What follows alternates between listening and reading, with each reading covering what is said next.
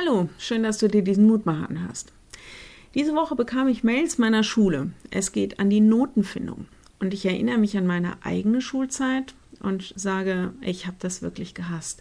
Denn bei uns wurden die Noten immer laut vorgelesen. Jeder hat das mitbekommen. Natürlich wurden wir gefragt, ob wir das wollen, aber wer hat sich denn vor allem getraut zu sagen, dass er keinen öffentlichen Vergleich möchte?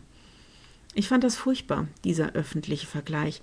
Alle Schwächen vor den anderen bloßgelegt zu bekommen und die der anderen mitzubekommen. Die Stärken auch, aber für manche Schüler waren das nicht wirklich viele. Ich merke, dass wir in einer Gesellschaft leben, wo ständig der Vergleich gezogen wird, auch in der Kirche. Was macht ihr, was machen wir?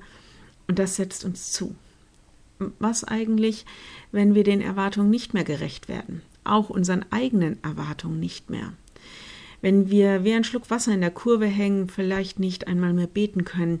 Denn ja, das gibt es, auch bei Christen, dass wir so schwach werden, dass wir nicht einmal beten können, wie ein geistliches Burnout.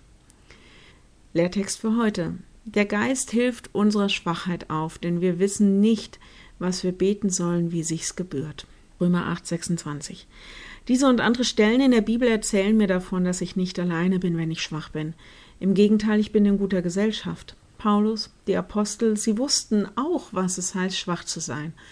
Und ich bin in guter Gesellschaft, weil Gott sich durch seinen Heiligen Geist zu uns stellt.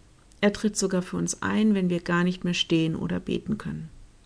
In einer meiner größten Schwächezeiten habe ich mal gesagt, ich spüre nichts von diesem Gott. Da hat eine Freundin gesagt, das ist egal. Alleine, dass du nach ihm fragst, ist ein Zeichen, dass der Heilige Geist noch bei dir ist. Wenn du magst, lade ich dich ein, mit mir zu beten.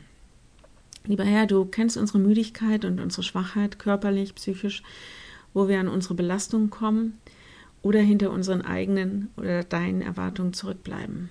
Schenk uns deinen Geist, dass wir wissen, was wann dran ist, wann wir aktiv und wann wir passiv sein sollen, wann wir handeln und wann wir ruhen. Schenk uns deinen Geist, dass wir deine Stimme hören und uns danach ausrichten können. Wir bitten dich für diese Welt in den vielen Meinungen und Befindlichkeiten. Schenk uns Weisheit, Schenk uns Achtsamkeit. Schenk uns alles, was wir brauchen, um miteinander Frieden zu suchen. Amen. Morgen ein neuer Mutmacher und ein Hörgottesdienst auf der Homepage. In Bicken und in Offenbach auch Gottesdienste in der Kirche. Alles Gute. Tschüss.